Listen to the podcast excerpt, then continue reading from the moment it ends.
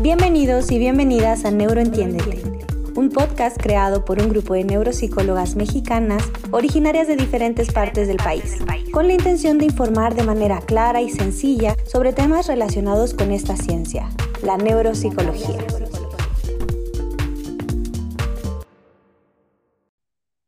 Hola y bienvenidas a otro capítulo más de Neuroentiéndete.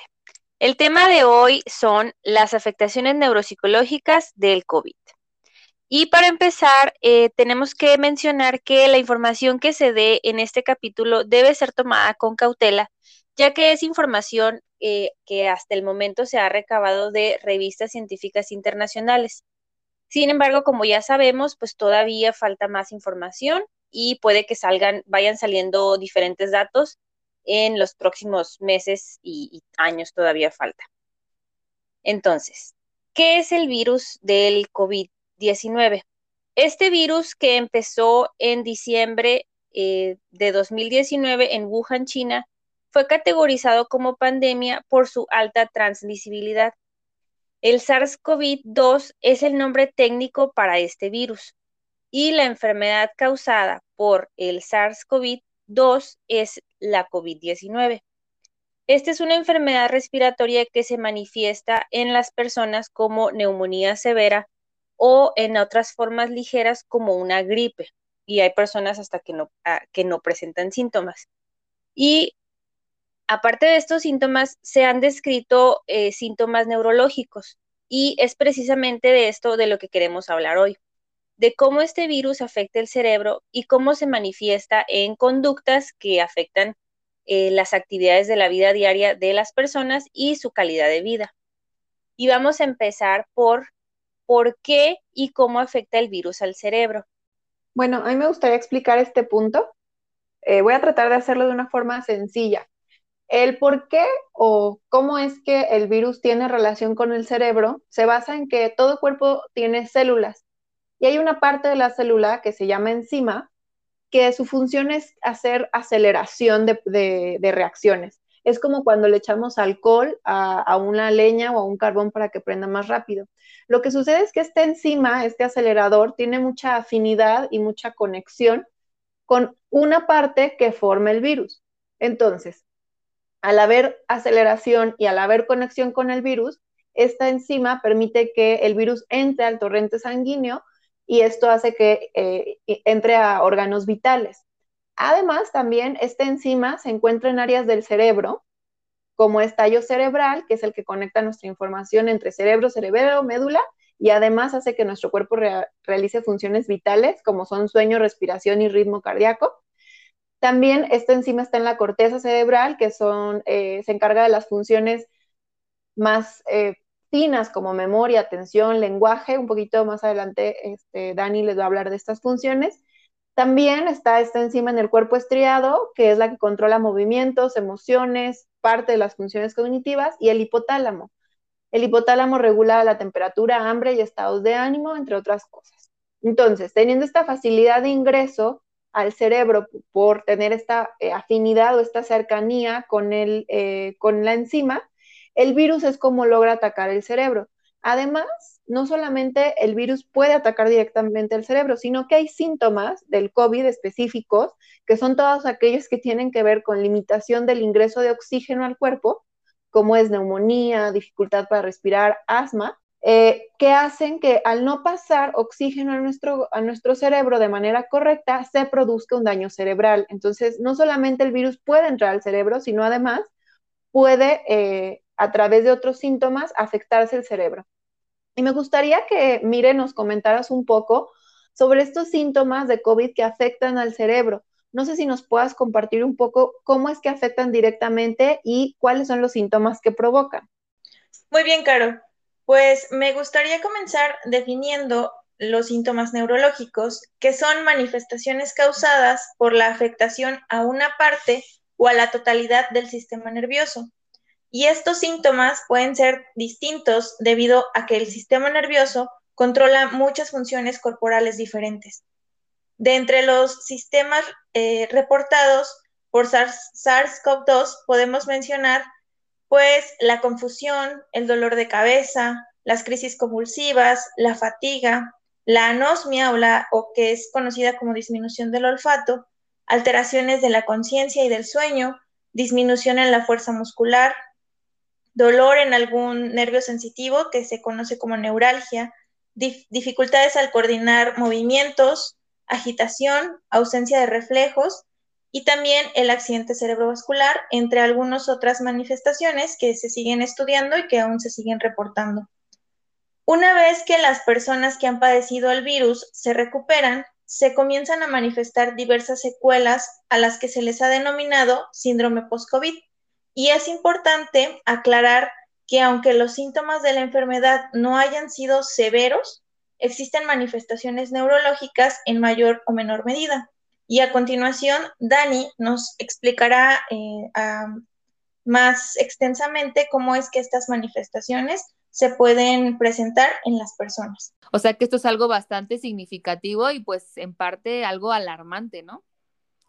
Y bueno, de manera global eh, se ha descrito que los procesos más afectados después de padecer COVID-19 son atención, memoria y funcionamiento ejecutivo.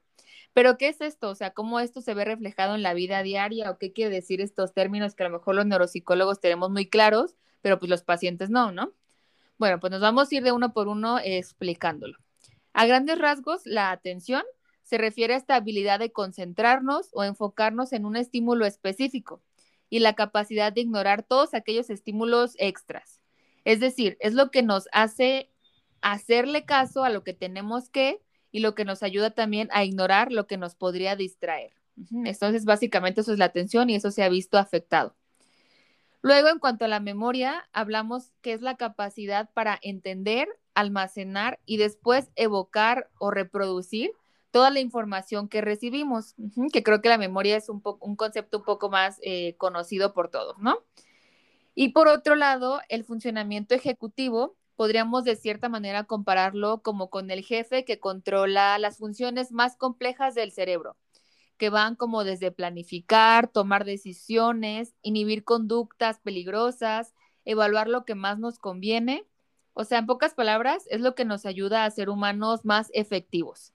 Ya de manera un poco más específica, quisiera compartirles una investigación publicada en 2020 eh, que se llevó a cabo en el hospital, eh, un hospital de Barcelona, donde evaluaron pacientes COVID durante abril y junio de 2020. Y bueno, al final reclutaron 35 pacientes. Y lo interesante de esta publicación es que separa las secuelas cognitivas o estos daños del funcionamiento cerebral de los que les he hablado según el tipo de síntoma que presentaron los pacientes. Por ejemplo, nos muestra muy claramente que aquellos pacientes que presentaron junto el dolor de cabeza con la anosmia, es decir, la pérdida del olfato y la pérdida del gusto, tuvieron puntuaciones bajas en memoria de trabajo. Pero otra vez, ¿no? Aquí está un concepto extraño, muy neuropsicológico. ¿Qué es esto, no? ¿Qué es memoria de trabajo? Básicamente es manipular la información mentalmente sin necesidad de a lo mejor escribirla es decir, la poder, poderla recordar y manejar en la cabeza. Un ejemplo así muy básico de esto es como cuando logramos hacer cuentas mentales, operaciones matemáticas así mentalmente. Entonces, estos pacientes tuvieron dificultades para este tipo de tareas que, utilizamos pues en la vida diaria, ¿no? Muy comúnmente. Por otro lado, los pacientes con dolores de cabeza muy fuertes tuvieron puntuaciones muy bajas en memoria, en atención, en memoria de trabajo y funcionamiento ejecutivo que estas cuatro ya las expliqué más arriba de lo que se tratan o lo que se ven involucradas en las actividades de la vida diaria, pero también se encontraron afectaciones en velocidad de procesamiento. Es decir, que básicamente se convierten en como más lentos mentalmente, por decirlo así, como que procesan más lento la información que reciben.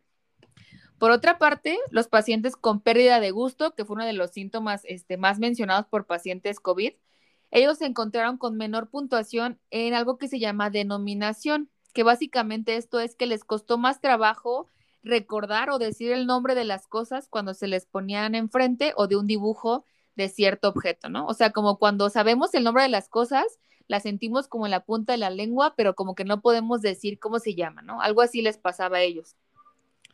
Por otro lado, los pacientes con diarrea tuvieron puntuaciones bajas en memoria visual y memoria de trabajo, es decir, o sea, a estos pacientes les cuesta manipular la información mentalmente, como lo que ya habíamos platicado de memoria de trabajo, y también les cuesta recordar lo que ven, imágenes, videos, figuras. Después eh, hicieron una separación con aquellos pacientes de la unidad de cuidados intensivos y pues en ellos sí encontramos una lista muy larga de, de las afectaciones. Se encontraron afectaciones en funcionamiento ejecutivo, que básicamente, como dijimos, esto es bastante alarmante porque los detiene de ser personas más eficaces.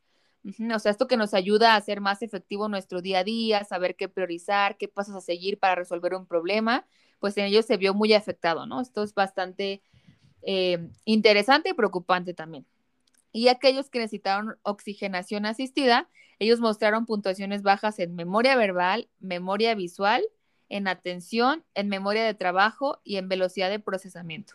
Entonces, estos fueron realmente los que tuvieron mayores afectaciones, aquellas personas que necesitaron oxígeno, ¿no? También hay otras investigaciones que, bueno, el punto no es llenarlos de, este tipo de, de, datos de las investigaciones, pero sí es importante mencionar que en una encontrada, bueno, perdón, una hecha en Estados Unidos, publicada ya este año, en 2021, evaluaron pacientes que fueron hospitalizados por más tiempo a causa del COVID.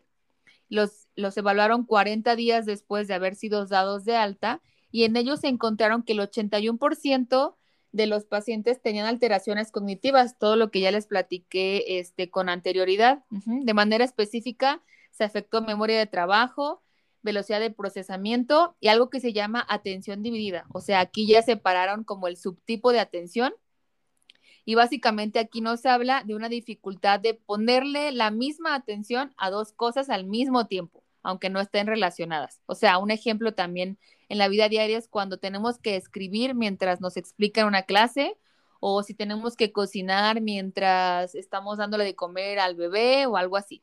O sea, como que ponerle atención a estas dos cosas. En eso se vio también la afectación. Es importante que entendamos que esto que les acabo de platicar no se puede generalizar a todos los pacientes COVID, pero sí nos da una idea del panorama que nos espera. O sea, apenas estamos como armando el rompecabezas, ¿no? Entonces recuerden que hay que estar alertas porque el daño cognitivo post-COVID es real, tan real que no solo hablamos de daños físicos, daños neuropsicológicos, perdón, sino que también se ha descrito que hay datos de ansiedad y depresión.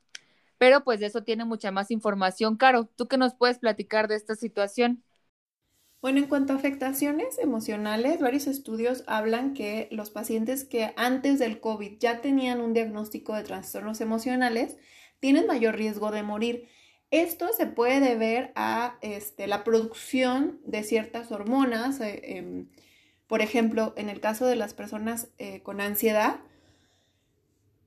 provoca la ansiedad cortisol y adrenalina y estas hormonas generan una deficiencia en la respuesta inmune de manera natural. Entonces, si hablamos que la persona sufre y padece ansiedad previo al COVID, su cuerpo está produciendo cortisol y adrenalina, generando una deficiencia en el sistema inmune, por eso el COVID puede llegar a ser más grave. Podemos observar en general que los pacientes que padecieron eh, COVID pueden sufrir diferentes eh, afectaciones emocionales como es ansiedad, depresión, trastornos del sueño y estrés postraumático. La ansiedad se presenta de forma repentina con dolores de cabeza, presión en el pecho, náuseas, mareo, inquietud, irritabilidad y todo esto puede deberse a la ansiedad sea por cuestiones económicas, por enfermedad, por saber eh, de la gravedad, por la inestabilidad que genera la, enfermedad, que no sabemos cuánto tiempo vamos a durar, qué va a pasar, nuestro familiar, qué le va a pasar si nosotros al mismo tiempo que alguien más eh, tiene el COVID. La depresión puede generarse también por sentimientos de culpa, por el miedo al contagio o más bien por el miedo a haber contagiado a alguien más o volverse a contagiar, miedo a morir. Y esto se va a detectar con un ánimo más bajo, disminución del interés por cosas que antes le gustaban, puede empezar a bajar o subir de peso de manera rápida, puede sentirse más lenta la persona, puede tener mayor fatiga o cansancio. Y eh, después también tenemos que el trastorno del sueño se va a ver tanto en pacientes ansiosos como depresivos. ¿Por qué? porque el trastorno del sueño eh, tiene relación con ambas, ambos trastornos y esto puede afectar, eh, ¿cómo afecta el trastorno del sueño? Bueno, puede afectar directamente en la memoria, en el sistema inmunológico o incluso en la función endocrina. Puede verse que los pacientes tienen dificultad para quedarse dormido, para mantenerse dormido y para despertar a la hora que tienen que despertar. O sea, Les cuesta mucho trabajo quedarse dormidos, dos, tres horas. Durante el sueño se despiertan en la madrugada una o varias veces. Y cuando ellos ponen la alarma a las 9 de la mañana, 7 de la mañana, su cuerpo los levanta una hora antes o dos horas antes sin poderse volver a dormir. Estas son las maneras en las que se les afecta. Otro es que también pueden tener eh, sueño muy intenso durante el día pueden tener irritabilidad y cometer mayores errores por este cansancio acumulado. Y bueno, el trastorno por estrés postraumático se va a ver más en pacientes que tuvieron hospitalizaciones en área de cuidados intensivos y esto es porque la enfermedad puede eh, haberles generado este trauma, ¿no? Debido a lo que vivieron, a lo que pasaron, lo que escucharon, lo que les pasó a ellos o a los que estaban alrededor de ellos y pueden tener sueños muy reales, como si estuvieran volviendo a vivir las experiencias, angustia y también pueden evitar todo lo que tenga que ver con hospitales, lugares, sonidos, olores, sabores o todo lo que les recuerde a la hospitalización que sufrieron. Y también hay cambios en su estado de ánimo y su concentración. Es importante reconocer estos síntomas para que se pueda valorar y también para que se le dé un tratamiento adecuado por especialistas.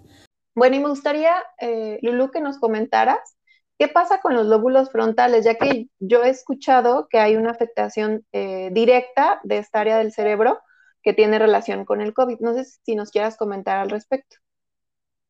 Claro que sí. Este virus tiene predilección por los lóbulos frontales, que se encargan, por ejemplo, del juicio, de que las personas planeen de manera adecuada, de la verificación y de una atención como más dividida, ¿no? Más, más fina. Y también se han, eh, se han estado relacionando con el COVID. También, por ejemplo, los lóbulos temporales se relacionan con la memoria a largo plazo. Y también la sustancia blanca se relaciona con enfermedades desmielinizantes como la esclerosis múltiple o la esclerosis lateral amiotrófica. Todas estas zonas eh, digamos, el virus tiene predilección, entonces va y afecta a estas zonas. Por lo tanto, es necesario darle seguimiento a pacientes que ya hayan tenido COVID. Y también muchos de estos pacientes, de acuerdo al daño que el COVID provoca, tienen accidentes cerebrovasculares. Entonces es importante que se les dé este seguimiento con evaluación neuropsicológica y con estudios de imagen por su neurólogo. Y también es importante aclarar que el mecanismo fisiopatológico del COVID, o sea, cómo afecta al cerebro, no está del todo aclarado. Entonces hemos dado mucha información, sin embargo, pues todavía puede salir más información. Neurotip, segmento dedicado a compartirte breves recomendaciones. Es importante reconocer cualquier síntoma emocional y cognitivo para que se realice una valoración por un experto y se inicia tratamiento oportuno. Las secuelas neuropsicológicas, en su mayoría, son evaluables y rehabilitables. Esto significa que se buscará que el paciente logre recuperar lo más posible de sus capacidades previas a padecer COVID. Si usted tuvo COVID, puede participar en algún estudio de corte científico, ya que su información puede ayudar a entender cómo afecta el SARS-CoV-2 al cerebro y al cuerpo. concluye el episodio del día de hoy. Recuerda seguirnos en nuestro Instagram como arroba neuroentiéndete o bien contactarnos a través de nuestro correo electrónico neuroentiéndete. Hasta la próxima.